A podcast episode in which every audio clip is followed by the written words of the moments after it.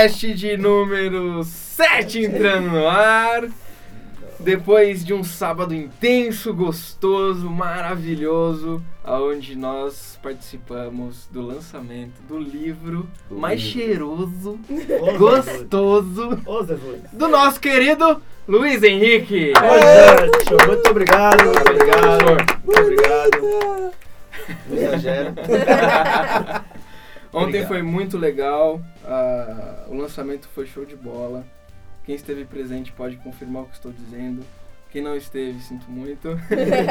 Perdeu o Playboy. Mas Já. haverão. Não, haverão não. Haverá na nossa página um sorteio de três coisas legais do nosso querido e amado ilustre professor. Ó, Ó! Como já sabe a fala dele. Ó. Um livro autografado que, segundo especialistas, valerá mais de 500 mil reais daqui a 50 anos. Exatamente, primeira edição. Uma caneca estilizada e um pôster emoldurado com uma das frases do livro. Ah, eu queria saber se os participantes do Cacholativa podem participar desse sorteio. Eu eu acho que melhor do que participar, eu acho que pelo fato da gente estar divulgando, a gente deveria ganhar exclusivamente. Cada um. Cada um. Gente, autor não ganha muito dinheiro assim. Ainda, ainda. Ainda, ainda. Quando eu ganhar meu primeiro milhão, pode deixar que eu pago um, um sundae pra você. Nossa. É pra continuar rico, né? Legal. Podcast Cacholativa número 7. Hoje nós iremos encerrar nossa trilogia de temas. Nós estamos vindo desde julho com. Qual é mesmo? De ódio. Moral e ética. Nossa, ótimo. Nós vemos aí de moral e ética. Moral e ética. Depois viemos com o. Preconceito. Eu acho vou gravar isso aí de novo. Não, isso faz parte. E hoje nós estamos com o último tema. Agora sim, vai, já. Ódio. Hoje nós queremos encerrar com o ódio nas redes. Como é que estes dois temas que nós trabalhamos nesses dois meses atrás se traduzem hoje nos nossos dias? E é sobre isso que a gente vai conversar hoje. Mas antes, nossas devidas apresentações. A gente faz isso todo o programa, né? As pessoas Vai- podem se vai perguntar. ter sempre alguém, alguém né? que ouve pela primeira vez. Exatamente, Sempre gente. E, e- e- e é isso mesmo. E é porque eu quero. E é porque é, e é porque é mesmo. E é porque eu quero. Cacholativa e é fica nossa, a gente faz do jeito que quiser. Meu nome é Elion e eu estou aqui do lado dela, Angélica. Aê. Oi, oi, gente. Meu nome é Angélica. Tô aqui de frente pro Jefferson. E aí, gente? Eu sou o Jefferson, tô aqui do lado do grande escritor, autor de livros, Henrique. Oi, Henrique presente, ninguém precisa assinar a lista pra mim hoje. Hoje eu tô aqui. Professor, é pra copiar? Nossa, não, não, depois você passa as costas na lousa.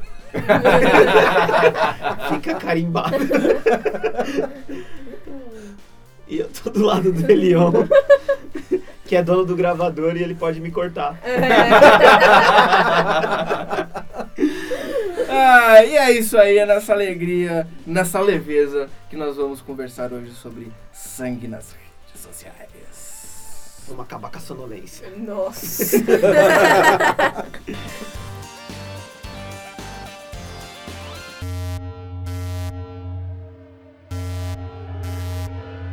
Atenção! Sua cachola está prestes a se ativar.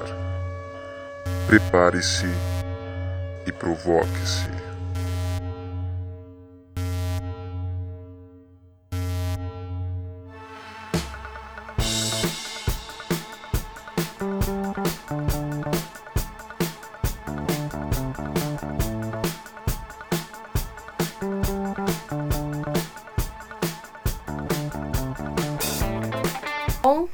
Primeiro bloco, vamos lá discutir 1984, um livro de 1949. 49. Buguei agora. É, na verdade, ele é uma previsão do futuro, ele é uma distopia. Professor, por favor, explique o que é uma distopia. É boa pergunta, eu não sei o que é. Como assim, cara? Distopia deve ter alguma coisa a ver com pia. Não, não. Distopia. Destampar a pia. Distopia, na verdade, é um mundo que se cria com, com extremos possíveis que acontecem. Então, possíveis guerras, possíveis governos que podem realmente existir, mas ali é só uma ficção. Então, é uma distopia de 1949 e o cara morreu em 1950. Ele escreveu, foi seu último livro, que foi o George Orwell.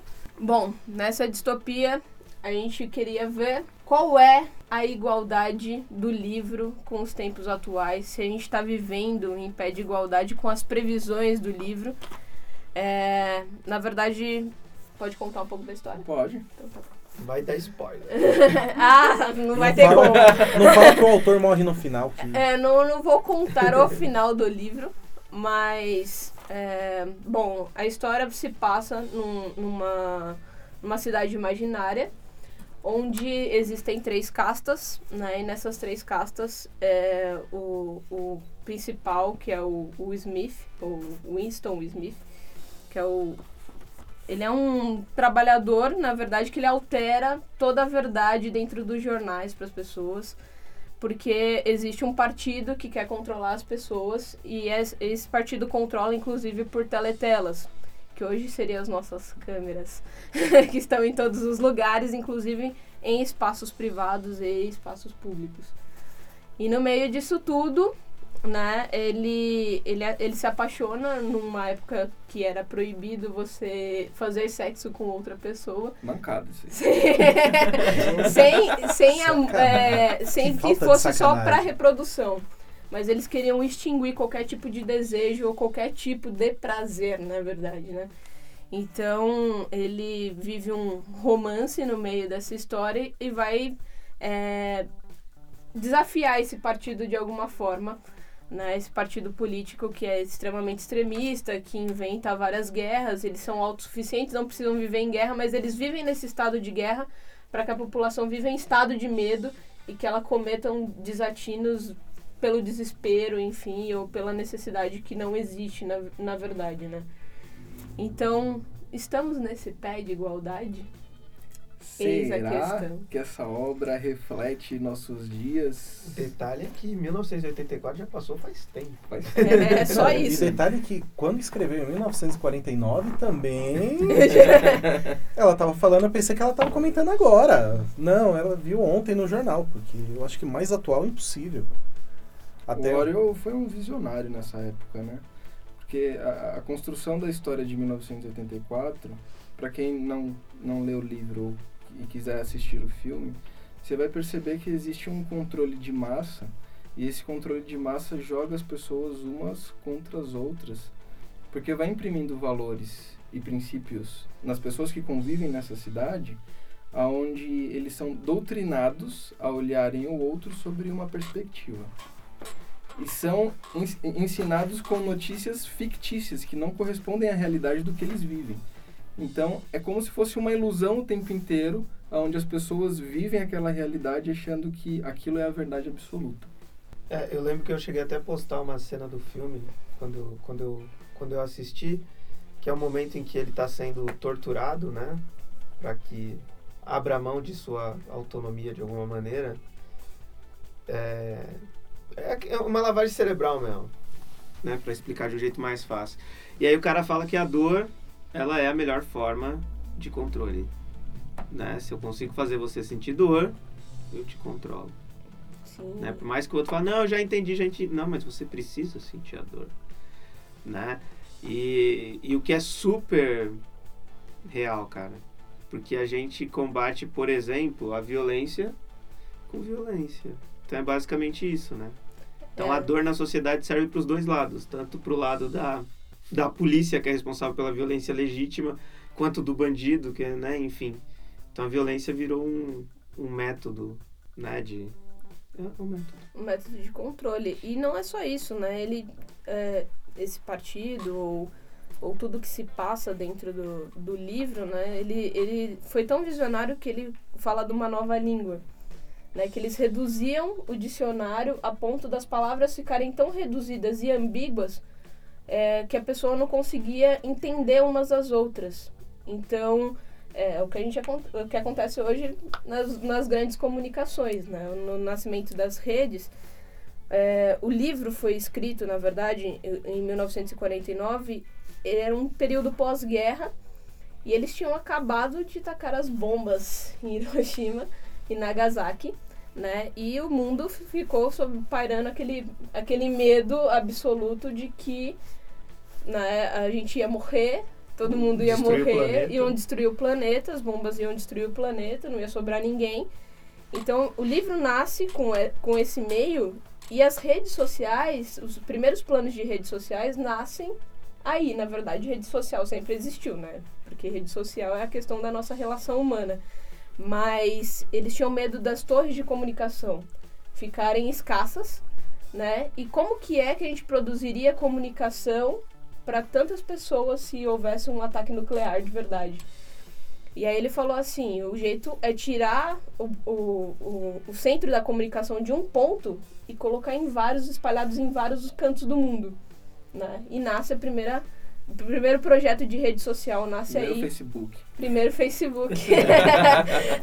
Antes de se imaginar, né? Encurtando as distâncias da comunicação, é muito doido isso. O, o que eu acho interessante de- desse processo de rede social, por exemplo, é o controle que você consegue ter a partir do momento que isso acontece por meio de uma tecnologia, ah, enfim, por meio de um computador. O controle absoluto, que é o que mais incomoda no filme o tempo inteiro. Como é que eles têm controle do que as pessoas estão fazendo dentro de casa? Eu costumo dizer, quando a, a gente conversa sobre esse assunto, que seria genial você saber tudo da vida das pessoas para saber o que vender para cada pessoa. Mas obviamente ninguém toparia expor a própria vida a troco de publicidade. Só que tipo as redes sociais, nas redes sociais as pessoas fazem isso voluntariamente, não Uhum. cobram nada e a rede social vende essa informação para os publicitários.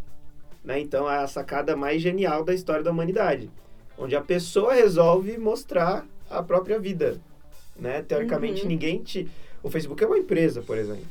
Né? E ele não te coage a participar. Você participa porque você quer. Mas uma vez você participando e você aceitando os termos lá de condição, você Que sabe que eles estão vendendo. ninguém lê, né? Você sabe que eles estão vendendo todas as suas informações. Tudo que você posta lá. Até os parentes que você coloca, as viagens que você faz, os check-ins, enfim.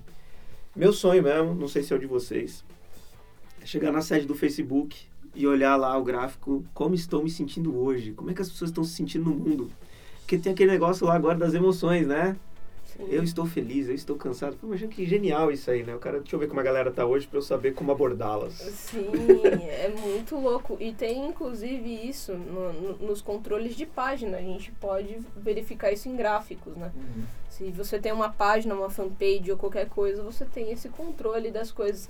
É tão maluco é, essa. Porque assim, a gente não fala mais de participação, a gente tá falando de interatividade. E eu acho que casa bem com, com as coisas que a gente está discutindo sobre a questão da vigilância e da violência, né? Do medo instaurado no- nesse ambiente, que é o fato de é, você dar voz às pessoas. Você não dá ouvidos, você dá voz. Então a interatividade é diferente de participação. Ele não precisa é, participar daquilo, porque participação é aquele negócio, tá todo mundo junto, a gente vota para ver qual é a melhor opinião e essa opinião é eleita pela. Não. Cada um tem o seu. É até engraçado que na própria página a gente tem as diferenças de cliques, de interações e de envolvimento. O envolvimento é quando o cara para para comentar o que ele, o que ele leu, ah, quando ele para para curtir ou quando ele decide compartilhar, que não necessariamente é porque ele leu, mas ele já entende que isso é um tipo de envolvimento. E quando a gente olha os gráficos, a quantidade de visualizações, o tanto de envolvimento, cara, é absurdo. Ontem eu estava explicando para as pessoas lá do- no lançamento do livro. A divulgação do lançamento do livro nas redes sociais atingiu aproximadamente 60 mil pessoas. 60 mil pessoas. Que eu não conheço. É a rede social que divulga, eles cobram por esse serviço. Eu precisei atingir, tipo, 60 mil, 100 mil pessoas, porque foi ao longo de 60 dias, para conseguir 100 apoios. É só a interação mesmo, né? Não existe o, o, o envolvimento. Né? E aí você fica imaginando, com a quantidade de informações que a pessoa recebe, ela decidir se envolver com algo, realmente é, é muito difícil. É muito difícil. Essa questão de dar voz ao invés de ouvidos reforça bem a, a ideia do, do livro quando se reduz o poder da palavra, se, per- se, se reduz a comunicação com o outro, o entendimento com o outro, e aí você quebra o diálogo. Justamente. Você não tem mais diálogo, você não consegue mais se comunicar porque o outro não te entende. Quando o outro fala que não te entende, você também não está entendendo que o outro não está entendendo que você está falando, que o outro está falando também.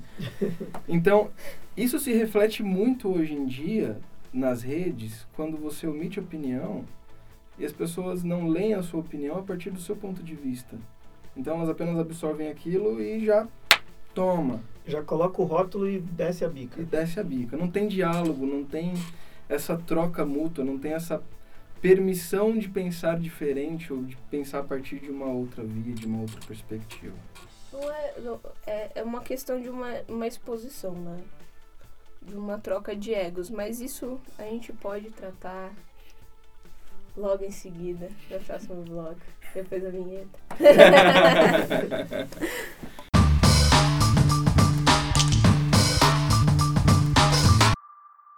Nós somos o único animal que é mortal. né? Todos os outros animais são imortais. Que embora todos morram, nós somos o único que, além de morrer, sabe que vai morrer. Teu cachorro está dormindo sossegado essa hora. Teu gato está tranquila. Você e eu sabemos que vamos morrer.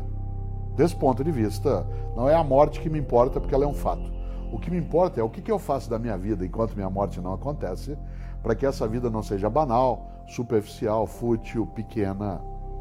Na esta hora eu preciso ser capaz de fazer falta. No dia que eu me for, e eu me vou, eu quero fazer falta. Fazer falta não significa ser famoso, significa ser importante. Há uma diferença entre ser famoso e importante. Muita gente não é famosa e é absolutamente importante. Importar, quando alguém me leva para dentro, importa. Ele me porta para dentro, ele me carrega. Eu quero ser importante. Por isso, para ser importante, eu preciso não ter uma vida que seja pequena. E uma vida se torna pequena quando ela é uma vida que é apoiada só em si mesmo, fechada em si. Eu preciso transbordar, ir além da minha borda. Preciso me comunicar, preciso me juntar, preciso me repartir. Nesta hora, minha vida, que sem dúvida ela é curta, eu desejo que ela não seja pequena. Voltamos com mais Cachola Ativa.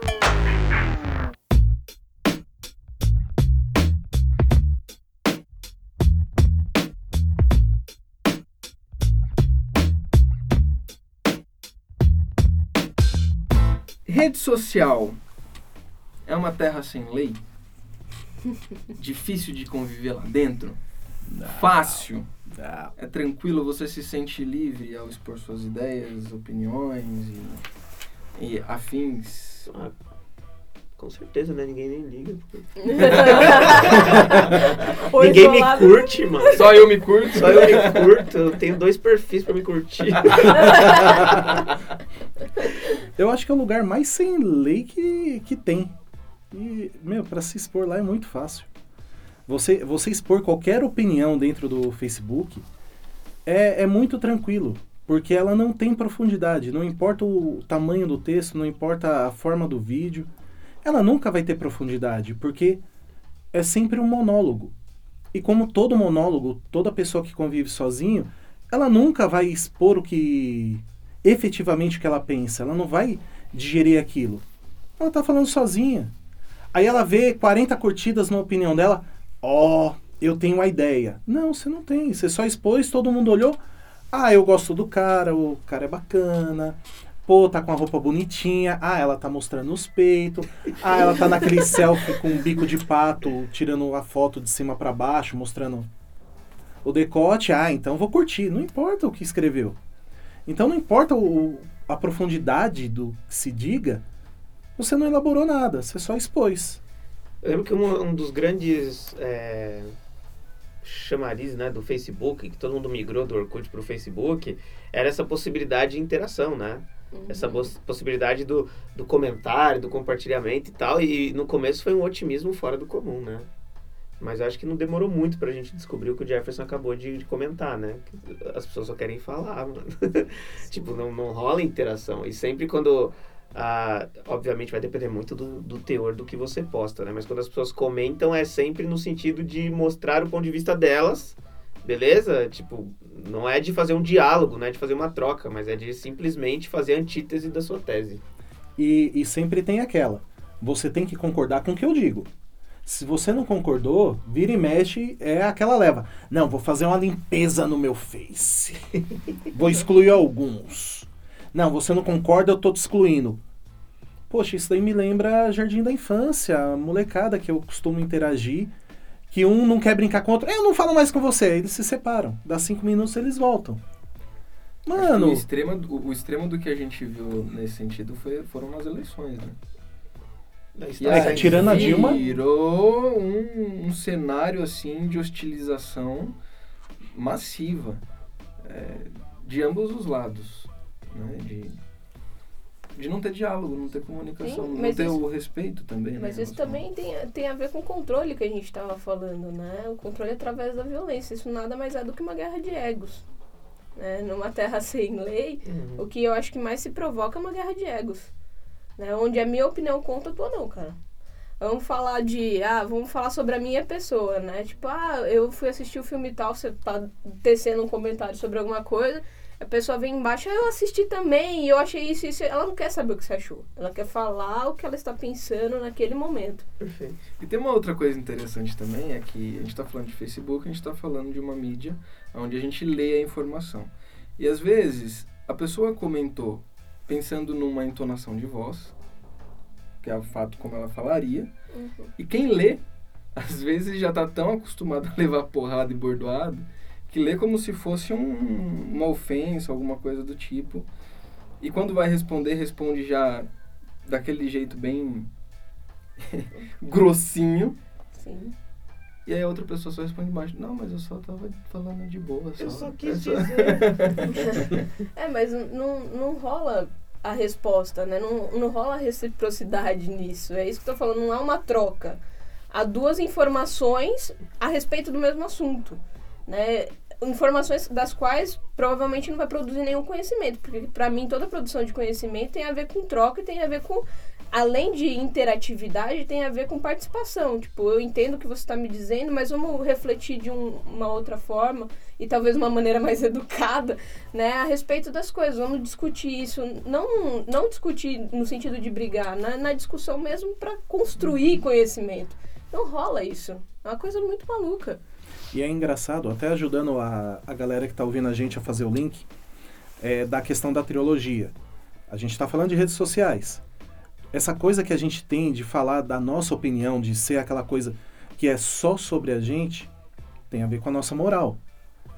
Que a gente quer que transformar nossa moral na ética do mundo. Aí já vem nisso de das redes sociais, de toda a discussão. Querendo ou não, cai justamente na, no livro 1984, porque a pessoa, quando ela ela tá na frente do computador, quando ela tá querendo interagir, o que que ela faz? Ela tá simplesmente olhando a informação que vai chegando até ela. Ela não processa aquilo, ela não pensa E nem pesquisa de onde veio a fonte. e nem pesquisa. É, eu achei engraçado que vira e mexe tem um pessoal, ó, vamos pensar antes de divulgar qualquer conteúdo de, de internet. Não, o pessoal vai espalhando, espalhando, espalhando. Não, me disseram, me disseram, me disseram e morre nisso. Eu acho interessante porque, na verdade, esse tipo de comportamento social, eu imagino que sempre existiu, né? O que a gente vê na- nas redes sociais é isso exposto de maneira muito mais sistemática, né? E muito mais visível, muito mais plausível. Tive uma experiência interessante, eu fui ao teatro e nesse teatro tinha alguns adolescentes que eram, ah, se tratando da minha moral, mal educados. Né? Então, durante o espetáculo, eles gritavam, faziam piadas, queriam chamar mais atenção do que os atores no palco. Obviamente, num primeiro momento, isso gera um incômodo. Mas num segundo momento, obviamente, como a gente não pode ficar só no senso comum, a gente começa a fazer uma reflexão. Teatros não... É, o teatro né, é uma arte que sempre foi muito elitizada ah, e para a qual a elite está preparada para sentar e ficar em silêncio e apreciar a arte, né? E já as pessoas que são que não têm uma educação tão formal, etc, não estariam preparados para isso. Bom, mas o teatro não é uma arte. O teatro como arte ele não devia ser é, apropriado por todos. Então aquelas pessoas que estavam lá tinham o mesmo direito uh, que eu tenho de estar lá. Uh, e o espetáculo deveria falar com essas pessoas também. Se o espetáculo não fala com essas pessoas, a gente precisa começar a discutir a questão do público. Uhum. Né? A rede social é a mesma coisa. A palavra escrita, ela nunca foi uma arma para as pessoas menos abastadas. Ela uhum. sempre foi uma arma de elite. Uhum. Né? Não, não é preciso discutir muito isso. É, isso é tão verdade que eu fui descobrir isso quando eu já estava na faculdade estudando literatura. Que chega aquele momento que você está estudando literatura que você fala, mano, não faz sentido, né? Ficar estudando aqui a, a vida de pessoas que não viviam uma realidade, porque se eles tinham a escrita é porque eles pertenciam a uma pequena elite, etc, etc. Bom, só para adiantar e não, e não tomar muito tempo contextualizando muito, é, na rede social a gente percebe a presença de vários grupos sociais, cara. E todos têm o direito de se manifestar. Se isso é uma falta de educação ou não, isso a gente precisa elaborar e reelaborar isso aí, né? Obviamente que a gente tem que distinguir o que é crime, o que não é, o que é excesso, o que não é. É preciso que exista uma legislação, como aconteceu há uns anos atrás aí, há uns, há uns anos atrás, né? É, anos. Então, é, essa discussão é, é super plausível, mas ao mesmo tempo a gente tem que entender que a gente tem ali um extrato social, cara, que precisa ser olhado com um pouco mais de complexidade e menos simplismos. Uhum. Né? Não sei se todos concordam com sim, isso. Sim, eu acho, eu acho isso tão real, porque, assim, o, o controle das massas, a questão que a gente está falando, a gente está falando de um grande número. A gente não está falando de uma pequena população. Né? A gente está falando de números, assim, que não dá para a gente colocar na cabeça. Afinal de contas, de contas dos 7, né, 7 bilhões de pessoas que, que existem no mundo né? Quantas não tem Facebook, quantas não participam, quantas manifestações ou quantas coisas não foram feitas simplesmente porque o cara trocou uma mensagem com o outro. Né? É, uma, é uma coisa muito maluca esse, essa aproximação das ideias. Né? Mas o, eu acho que o que você quis dizer é a questão do, de que procurar o que serve e o que não serve para ser absorvido ou não. Né? Porque tá virando é, informação sem nenhum destino. Né? Ela é, é informação para perder, que é, é, é, o que mostra muito no livro e no filme, enfim, que é informação para ser perdida. Né? Para você se perder no meio daquele monte de informação e ficar né, bitolado com aquele monte de. Por que, que você vai fazer com aquilo? Informação não é conhecimento. Eu acho interessante que a gente não pode dissociar o que acontece na rede social do, do mundo real. Acho que a minha fala é muito nesse sentido. As pessoas estão ali são pessoas reais, meu. E o que elas colocam ali é, é o que tá na moral delas. Elas colocam na moral. Coloca lá. Posta mas... lá e. Ah, mas pô, não se importa com o outro, não sabe se colocar no lugar. Não sabe, a nossa sociedade é assim. Né? O que a gente tá. Desculpa, mas se você quer um mundo ideal dentro da, da internet, meu.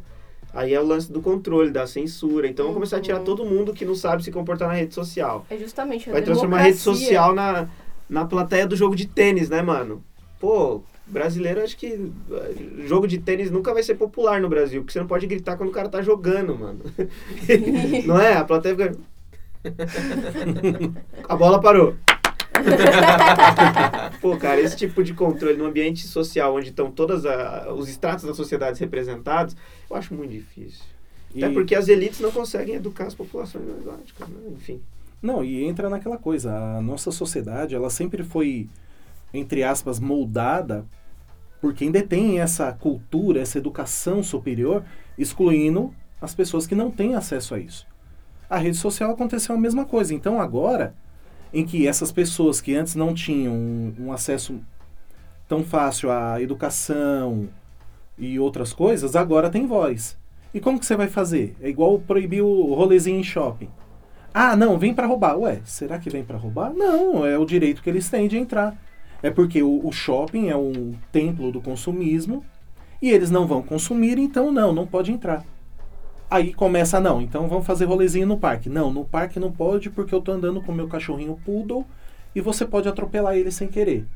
Então onde que eles vão fazer? Agora eles têm opinião, agora eles têm voz, agora eles têm como se movimentar. E é, e é sempre o um conflito de moral, né, meu? É um conflito moral mas, entre, entre as pessoas. Mas o mais maluco é que a gente está falando de um, de um lugar que se sente tão democrático e, na verdade, ele prega outra coisa que é justamente a censura, aquilo que eu não posso, você não pode falar, eu te, tô te controlando. No livro tem uma cena que, a criança fala assim, você é um, é, é um torto, um errado, porque você tá pensando, elas eram treinadas para denunciar essa democracia e censurar essa liberdade.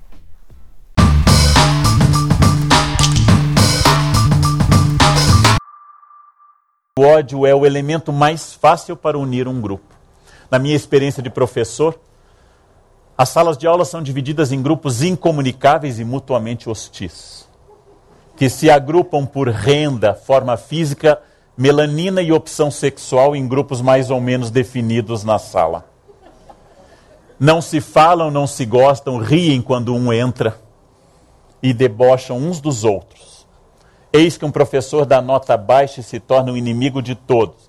Imediatamente as panelas de pressão rompem o lacre e todos dão as mãos contra aquela besta do Apocalipse que os prejudicou. E um emenda a fala do outro, porque agora eles têm o que odiar em comum. E tendo alguém aqui odiar em comum, nós somos todos irmãos. É muito difícil amar em comum. Nós tentamos, nós nos esforçamos, mas é difícil amar. Agora, odiar é uma delícia. Voltamos com mais Cachola Ativa.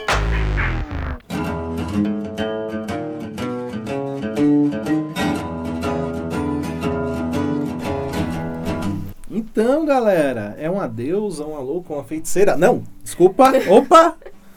É, o que, que nos move a isso? O que, que move todo esse exibicionismo? opinião a qualquer custo e liberdade de expressão. O que, que tem por trás de cada perfil? Tem um coração? Tem um cérebro? Tem coragem, como acontece no grande, no grande mágico de Oz? Oz. Zasco.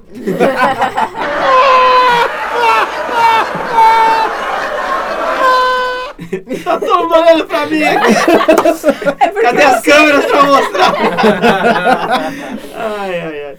Pô, legal. Eu acho que uh, dialoga com o que a gente acabou de dizer no, no bloco anterior, que o que tem por trás desses perfis são pessoas. É, são pessoas. Né? São pessoas das mais diferentes posições sociais. E a gente acaba uh, descobrindo algumas coisas que, em, em teoria, já eram óbvias, mas que socialmente ainda não eram tão comprovadas, né? que essa questão da educação, da moral, do respeito ao outro, não, não é um problema só das pessoas mais pobres. Uhum. Né? É um problema também das pessoas mais ricas. Então as redes sociais acabam, tipo, mano, mostrando que todo mundo é igual, entendeu? que por trás da, da, da, de toda a casca tem, tem um ser humano ali que é volátil, que é influenciável, que é estúpido. Né? Como uhum. qualquer um de nós pode ser em relação a, a muita coisa, né? Uhum. É muito doido uh, essa questão do exibicionismo, né? É, dessa exposição é, exacerbada, como as pessoas elas se colocam numa posição onde elas querem serem vistas de verdade, elas querem ser vigiadas pelas outras pessoas, elas querem ser desejadas, ela quer mostrar a vida que o outro infeliz não tem né? Não porque ele é invejoso, é porque ele é igualmente, igual eu que tava falando, igualmente estúpido igual a você, tipo, que tem uma vida de merda e quer mostrar que em algum momento você, tipo, alcança um auge de felicidade ou algo do tipo, né? E um pouco da nossa vergonha do outro é que o outro parece a gente. Muito. não, não um pouco da nossa vergonha, é muito da nossa vergonha. E é engraçado que a gente até comentou nos podcasts passados que foi até você, Henrique, que falou que ninguém é infeliz na rede social. Nunca. Você tá puto da vida. Faltou água na tua casa, porque aqui em São Paulo, para quem nos ouve aqui de São Paulo, não tem água. Ou seja, faltou água na tua casa, tá faltando energia, você tá com tudo atrasado. Mas não. Olha só, eu fui numa exposição. Olha como eu sou culto pra caramba. Ou seja, é, é isso, a pessoa tentando disfarçar a própria infelicidade. E é muito engraçado que me lembra até um, um caso que um senhor, sem instrução cultural alguma, mas um senhor com, com uma bagagem cultural enorme de vida, ele comentou um negócio que às vezes isso fica martelando na minha cabeça que quanto mais sabe uma pessoa, menos ela fala dela mais ela ouve os outros e mais ela expõe ela de- é, expõe não, ela deixa o outro expor aquilo que ela tem.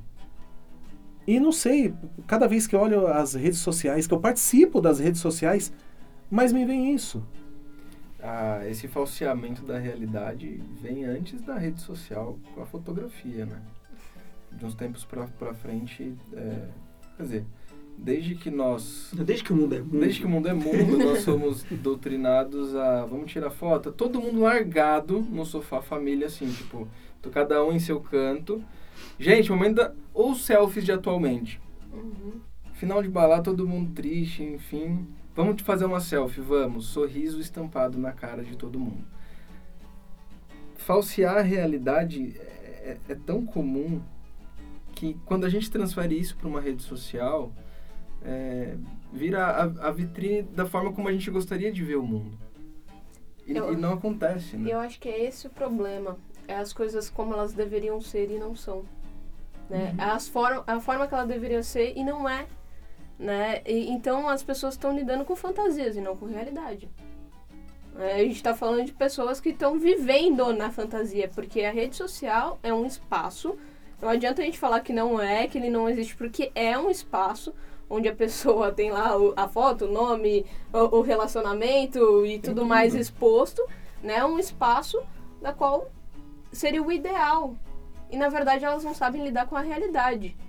Né? A realidade de si, a realidade de como ela é, de como as coisas funcionam, talvez das contas que ela tem para pagar, talvez da realidade de hoje ela foi no restaurante, mas ela não tem dinheiro para fazer a compra do mês amanhã, né? Então assim, como as coisas deveriam ser? Será que a gente está tá apontando para um caminho que seria eu vivo na, na, na fantasia a qualquer custo porque minha realidade não me sustenta?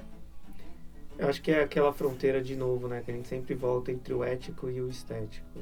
A nossa cultura sempre vai privilegiar a estética. É sempre vai privilegiar ah, o que parece, né? E não a questão essencial, a questão da essência.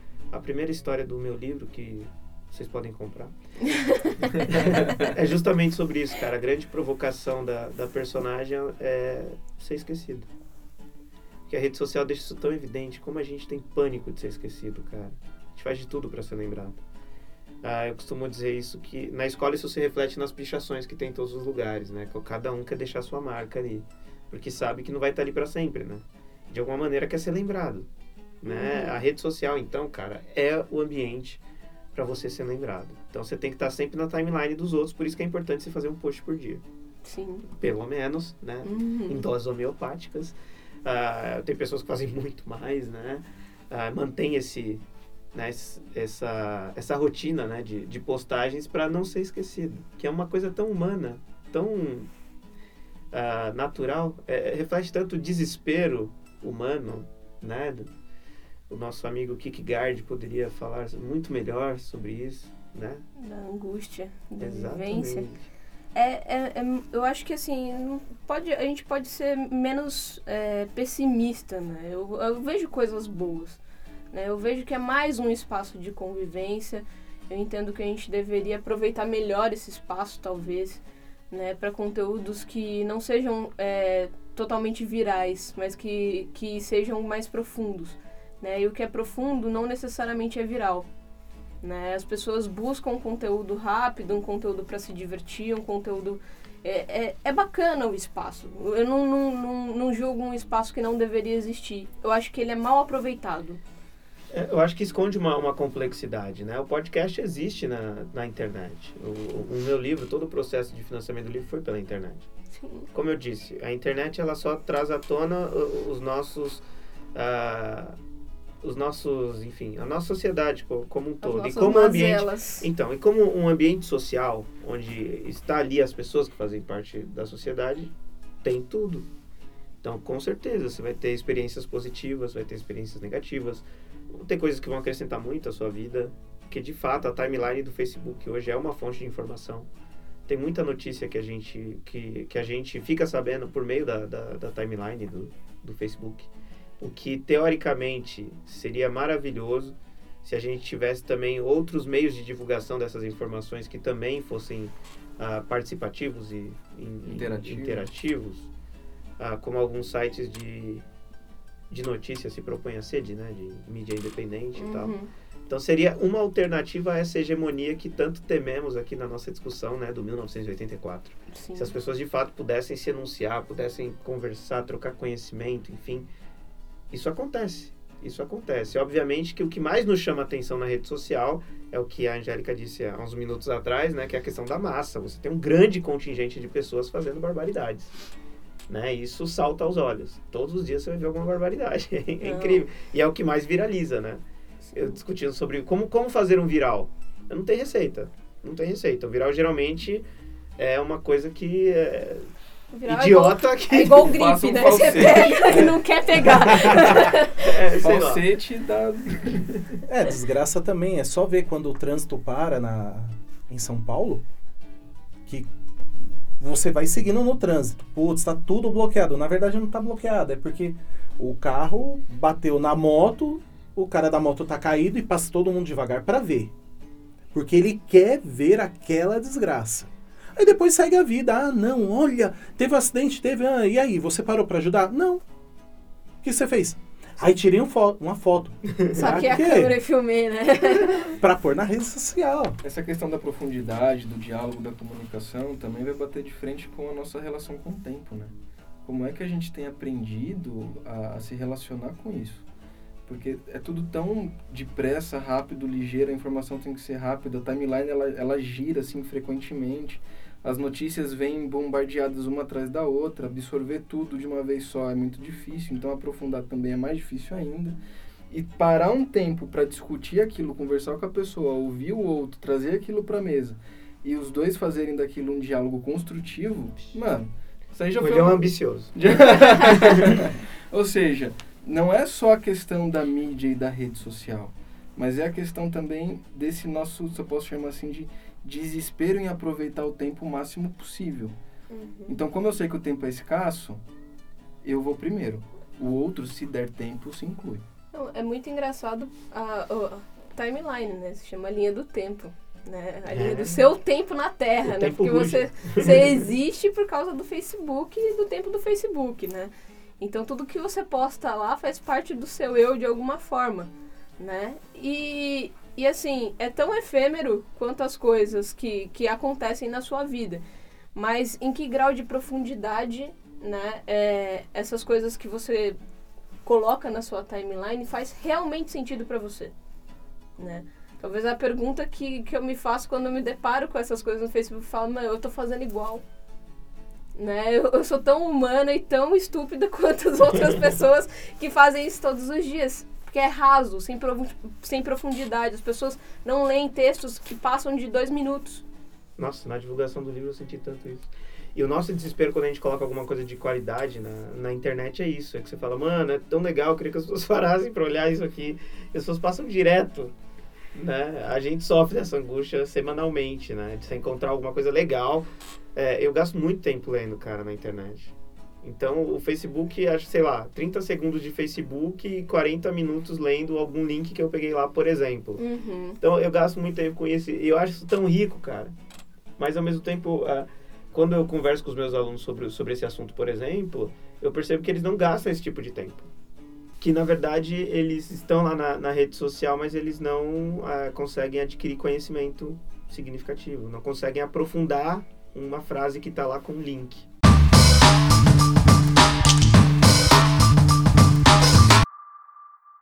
É muito curioso, e eu coloco isso como sexto elemento tirado do Hamlet, que no Hamlet esteja talvez o primeiro núcleo da autoajuda contemporânea.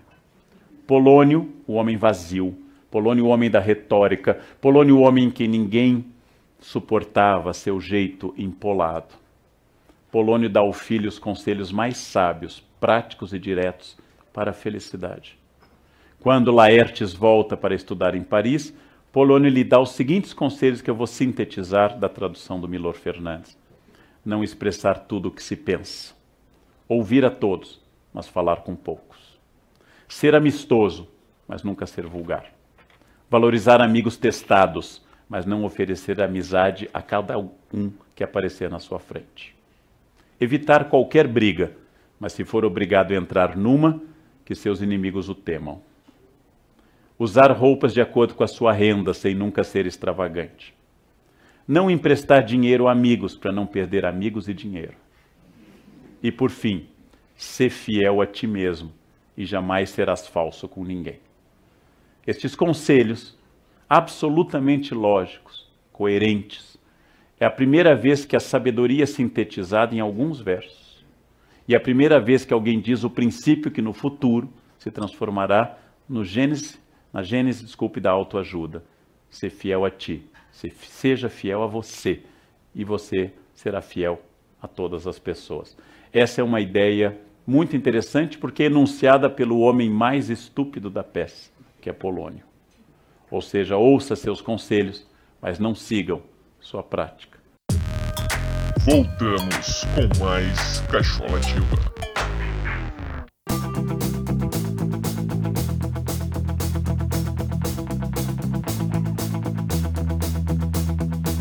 E aí, pessoal, estamos caminhando para o final aqui do podcast. Eu queria fazer uma pergunta para vocês. Fora Dilma, tudo bem? Eu ouvi essa frase Não, ontem, cara, cara. Um não. sujeito do meu lado atendeu o telefone dizendo essa frase. Fora Dilma, tudo bem? E eu fiquei pensando, meu Deus do É céu. tipo um Jequitiça. é, pra, é pra lançar atualmente e ver se cola. Pois é, a gente vive essa, essa hoje, né, a questão mais atual é essa questão, né, do, da economia do país, né, do governo Dilma e etc, etc.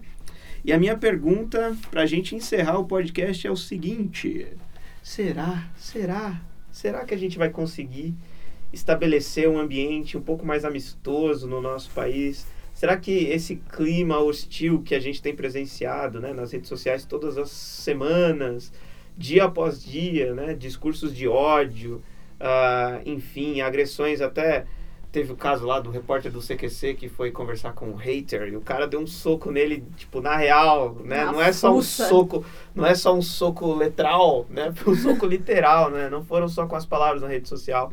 E eu queria que vocês falassem um pouco de esperança pra gente terminar esse podcast assim num clima Pra Silvi- cima. é, Silvio Santos. Será que atrás desses perfis existem pessoas também sensíveis? Vou perguntar isso para o psicólogo, né? Você é mais sensível do que as pessoas pensam, não é mesmo? Nossa. e aí, gente, vocês, estudantes do comportamento, me digam. Dá para ter esperança? Na verdade, o grande pedido das redes sociais é esse. Porque a gente está olhando um extremo na timeline que está gritando o inverso. né? Do mesmo jeito que as pessoas ali têm a capacidade de expressarem este ódio, esta, esta hostilidade, por trás desse tapete, nessa questão toda de máscara ou de autenticidade, exi- existe esse desejo de um, de um, de um espaço, de um ambiente mais ameno. O problema é. Talvez a gente esteja muito na defensiva e absorve pouco do outro nesse sentido. Porque, como eu estou pronto para me defender, qualquer aproximação externa é um ataque. Então, eu preciso estar sempre munido de algum argumento, e se eu não tiver argumento de alguma ofensa, para resolver a situação em si. Acho que é, dentro do, do assunto da, do nome Dilma, que a gente tem, tem ouvido muito, né? Essa coisa tem ficado muito clara, né? Esse, esse posicionamento. Parece que a gente tem uma grande massa de pessoas que estão torcendo para o país acabar de vez, para que se resolva esse problema político e ela saia. E parece que quem torce para o país se reerguer, ah, então você é a favor da, da Dilma, então. Então a, a gente tem essa dificuldade de, de, de síntese, né? Tem uma, uma entrevista com a Viviane Mosé, inclusive acho que eu vou até deixar o link para o pessoal ver, onde ela vai falar dessa questão da mídia jornalística, que eles vivem um impasse. Porque alguns do meio não podem falar dos benefícios que o governo tem alcançado, porque falar disso é promover o governo atual. E não falar. Aí fica essa dicotomia, essa coisa meio de confronto. E para não parecer que eu estou favorecendo um governo que a maioria não quer, então vamos deixar os, as evoluções e as conquistas de lado. É, eu acho que tem uma outra questão bastante importante, que política ela guarda uma certa complexidade, né? E aí, Jeff? Qualquer um pode sair falando de política no Facebook? Cara, não tem como. O- eu acho que a grande questão não é nem tanto a política. O, o- o que eu, pelo, pelo menos eu consigo observar que ocorre na, nas timelines e nas conversas da vida, simplesmente as pessoas querem se, ser ouvidas. Ah, aquela máxima de que a gente só quer expor o, o que a gente sente, acontece muito. Pode parecer uma, uma propaganda meio aleatória. Pô, você quer desabafar? Tem psicólogo. Consulte um psicólogo. Mas o que as pessoas querem é só isso, é só expressar quem elas são, os medos, os anseios, o que elas desejam. É isso que está faltando. Elas não têm isso em casa. É o marido que não tem com a esposa, a esposa que não tem com o marido, os filhos que não tem com os pais, os pais que não tem com os filhos, qualquer relacionamento, amigos. Ela só quer ser ouvida. Então ela vê que se ela endossar um coro que é contra Dilma, mais pessoas estarão ao lado dela, dá aquela falsa sensação de que, oba, tenho pessoas que me entendem. E não é. É, porque na verdade é um sentimento de solidão o tempo todo. É, as pessoas vivem uma solidão que é absurda, porque ela não tem cinco amigos que a acompanham na vida, mas ela tem 3 mil no Facebook, é, 70 mil seguindo no Twitter e 80 mil me seguindo no Instagram, entendeu? Então, tipo, eu tô sendo visto de alguma forma. É uma falsa companhia. Né? Por isso que eu falo, é um, um, uma coisa muito duvidosa, porque é um campo extremamente fantasioso né, onde você vive o que você estava falando do teatro, onde as pessoas vivem num palco, né, estrelando algo que elas não são, de uma autonomia que ela não tem, de uma propriedade intelectual que talvez ela possa conquistar, mas ela não pode sair gritando aos sete ventos como se não fosse atingir ninguém ou, ou, ou machucar literalmente uma pessoa com palavras, com, com desaforos, com coisas que, enfim, machucam pessoalmente as pessoas. Isso sim atinge as pessoas. Né? Eu, eu falo assim, que um soco, ele. A, a dor de um soco passa. Né? É uma palavra que você arranca da cabeça e do coração da pessoa. Né? Então elas estão com uma arma que é muito mais forte, talvez, que um soco na cara. Eu acho que o soco não foi tão representativo de quanto o fato do cara não conseguir pensar em pedir desculpas por uma coisa que ele disse. Porque ele não se sentiu arrependido de algo que ele magoou outra pessoa e que ele está é, realmente insatisfeito com a situação de outras coisas e ele desconta tudo isso numa pessoa só, né? Então é, é assim, é, a guerra de egos está promovendo esse tipo de coisa, esse tipo de discurso e ao mesmo tempo você vê realmente é, pessoas extremamente solitárias, pessoas que não têm com quem conversar, pessoas que não sabem, não têm o que dizer quando estão na vida real de frente umas para as outras. Não dizem. É, e não dizem por medo ou por qualquer outra coisa, porque perdeu essa. É, a, a palavra só tem força em outro meio. Nesse meio, que é o físico mesmo, ela tá se perdendo. Sorria aí a senha. É. Só pra gente já começar a pensar em considerações finais, queria saber o seguinte, galera. Impor um uso para rede social, a gente, por exemplo, hoje aqui chegar numa conclusão de como as redes sociais devem ser usadas é uma tentativa de impor a nossa moral sobre o outro? Vocês acham que o uso da rede social é uma questão pessoal? Existe muita cobrança nas redes sociais de que o outro seja ouvido, respeitado, aceito e tudo mais. Talvez a provocação de se estabelecer um, um novo uso para isso seja de quem cobra tudo isso oferecer também. Das pessoas de quem discorda, das pessoas de quem não, não, não gosta de ouvir e ler, ah, justamente para promover esse choque cultural e promover esse espaço onde a diferença é possível. Sim, a, a, democracia ela, ela tem que ela existe, né? É um, é não é utópica? não, não é utópica, né? Porque a gente vive, a gente pode escolher, né? A gente tem liberdade, tem uma legislação que óbvio, é, para mim a liberdade não esbarrar com a sua, ela existe, é, como na internet está passando a existir uma legislação para minha liberdade não esbarrar com a sua e de alguma forma né, isso se tornar em algo pior, da barbárie sair do computador e passar para a vida real, da fantasia e aí ser da vida real de fato, né? Então é necessário que essas coisas existam, essa legislação exista, toda é, essa essa ética desenhada exista para que a gente consiga conviver de uma maneira melhor e que realmente as diferenças elas sejam aceitas. E por favor, vamos oferecer ouvidos também, porque a gente ofereceu um mecanismo de fala. Quanto que a gente está oferecendo um mecanismo de ouvir as pessoas? Lembrei de uma piada. Os caras desenvolveram um aparelho para falar com defuntos, mesmo assim, a pessoa vem a óbito, você consegue falar com, com ela durante 30 minutos, depois que ela já morreu. Já sabiam disso? Inventaram esse aparelho. Estão tentando desenvolver um agora para o defunto responder.